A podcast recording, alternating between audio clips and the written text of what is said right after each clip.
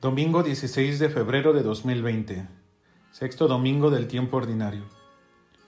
Lectura del libro del eclesiástico. Si quieres, guardarás los mandamientos y permanecerás fiel a su voluntad. Él te ha puesto delante fuego y agua. Extiende tu mano a lo que quieras.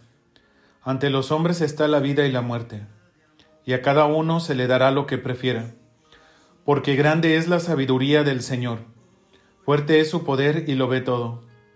Sus ojos miran a los que le temen, y conoce todas las obras del hombre.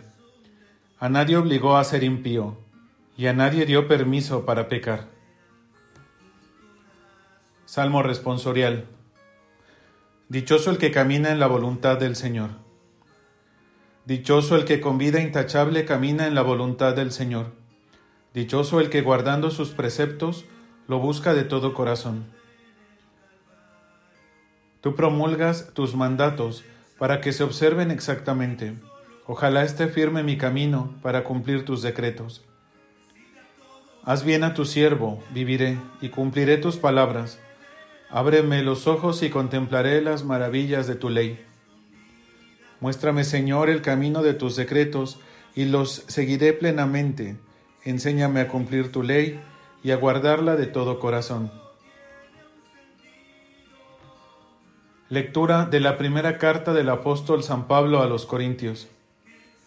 Hablamos de sabiduría entre los perfectos, pero una sabiduría que no es de este mundo ni de los príncipes de este mundo, condenados a perecer, sino que enseñamos una sabiduría divina, misteriosa, escondida, predestinada por Dios antes de los siglos para nuestra gloria. Ninguno de los príncipes de este mundo la ha conocido, pues si la hubiesen conocido, nunca hubieran crucificado al Señor de la Gloria, sino que, como está escrito, ni el ojo vio, ni el oído oyó, ni el hombre puede pensar lo que Dios ha preparado para los que lo aman. Y Dios nos lo ha revelado por el Espíritu, pues el Espíritu lo sondea todo, incluso lo profundo de Dios. Del Santo Evangelio según San Mateo. En aquel tiempo dijo Jesús a sus discípulos, No creáis que he venido a abolir la ley y los profetas. No he venido a abolir, sino a dar plenitud. En verdad os digo, que antes pasarán el cielo y la tierra que deje de cumplirse hasta la última letra o tilde de la ley. El que se salte uno solo de los preceptos menos importantes y se le enseñe así a los hombres, será el menos importante en el reino de los cielos pero quien los cumpla y enseñe será grande en el reino de los cielos. Porque os digo que si vuestra justicia no es mayor que la de los escribas y fariseos, no entraréis en el reino de los cielos. Habéis oído que se dijo a los antiguos, no matarás, y el que mate será reo de juicio. Pero yo os digo, todo el que se deja llevar de la cólera contra su hermano será procesado y si uno llama a su hermano imbécil, tendrá que comparecer ante el Sanedrín. Y si lo llama necio, merece la condena de la gehenna de fuego. Por tanto, si cuando vas a presentar tu ofrenda sobre el altar, te acuerdas allí mismo que tu hermano tiene quejas contra ti, deja allí tu ofrenda ante el altar y vete primero a reconciliarte con tu hermano, y entonces vuelve a presentar tu ofrenda. Con el que te pone pleito, procura arreglarte enseguida, mientras vais todavía de camino, no sea que te entregue al juez y el juez al alguacil, y te metan a la cárcel. En verdad te digo que no saldrás de allí hasta que hayas pagado el último céntimo. Habéis oído que se dijo, no cometerás adulterio. Pero yo os digo, el que mira a una mujer deseándola, ya ha cometido adulterio con ella en su corazón. Si tu ojo derecho te induce a pecar, sácatelo y tíralo. Más te vale perder un miembro que ser echado entero en la gehenna. Si tu mano derecha te induce a pecar, córtatela y tírala, porque más te vale perder un miembro que ir a parar entero a la gehenna. Se dijo, El que repudia a su mujer, le dé acta de repudio. Pero yo os digo que si uno repudia a su mujer, no hablo de unión ilegítima, la induce a cometer adulterio, y el que se casa con la repudiada, comete adulterio.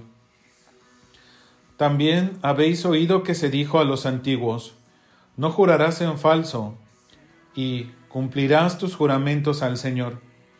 Pero yo os digo, no juréis en absoluto, ni por el cielo, que es el trono de Dios, ni por la tierra, que es estrado de sus pies, ni por Jerusalén, que es la ciudad del gran rey.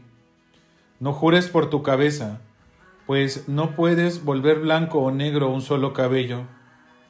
Que vuestro hablar sea así, cuando es sí, y no cuando no. Lo que pasa de allí viene del maligno.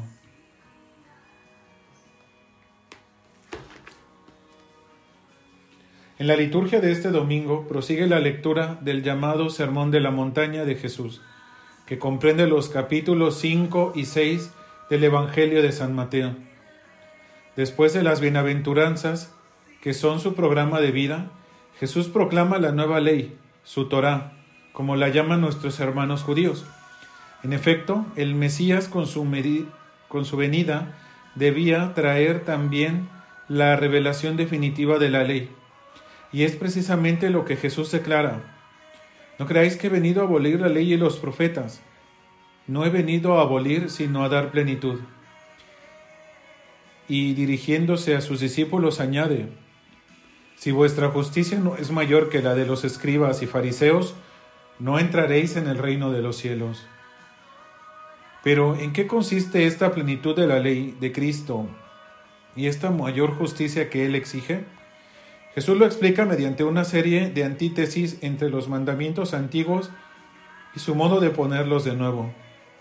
Cada vez comienza diciendo, habéis oído que se dijo a los antiguos y luego afirma, pero yo os digo, por ejemplo, habéis oído que se dijo a los antiguos, no matarás, y el que mate será reo de juicio, pero yo os digo, todo el que se deja llevar de la cólera contra su hermano será procesado. Y así seis veces. Este modo de hablar suscitaba una impresión en la gente, que se asustaba, porque ese yo os digo equivalía a reivindicar para sí la misma autoridad de Dios, fuente de la ley. La novedad de Jesús consiste esencialmente en el hecho de que Él mismo llena los mandamientos con el amor de Dios y con la fuerza del Espíritu Santo que habita en Él. Y nosotros, a través de la fe en Cristo, podemos abrirnos a la acción del Espíritu Santo que nos hace capaces de vivir el amor divino.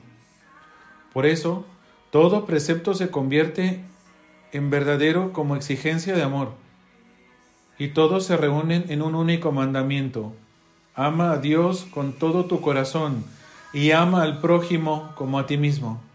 La plenitud de la ley es el amor, como lo escribe San Pablo en la carta a los Romanos capítulo 13 versículo 10.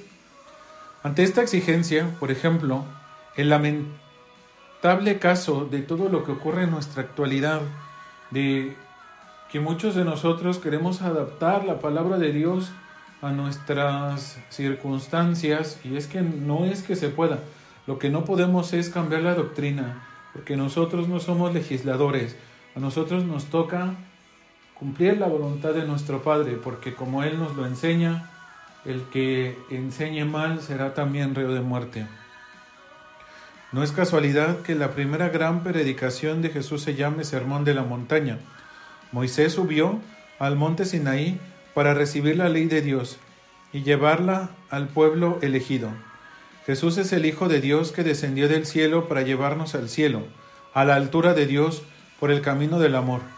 Es más, Él mismo es este camino. Lo único que debemos hacer es seguirle, para poner en práctica la voluntad de Dios y entrar en su reino en la vida eterna. Una sola criatura ha llegado ya a la cima de la montaña, la Virgen María. Gracias a la unión con Jesús, su justicia fue perfecta. Por eso la invocamos como espejo de justicia. Nos encomendamos a ella para que guíe también nuestros pasos en la fidelidad de la ley de Cristo. Yo soy el Padre Antonio y te envío mi bendición en el nombre del Padre, y del Hijo, y del Espíritu Santo. Amén.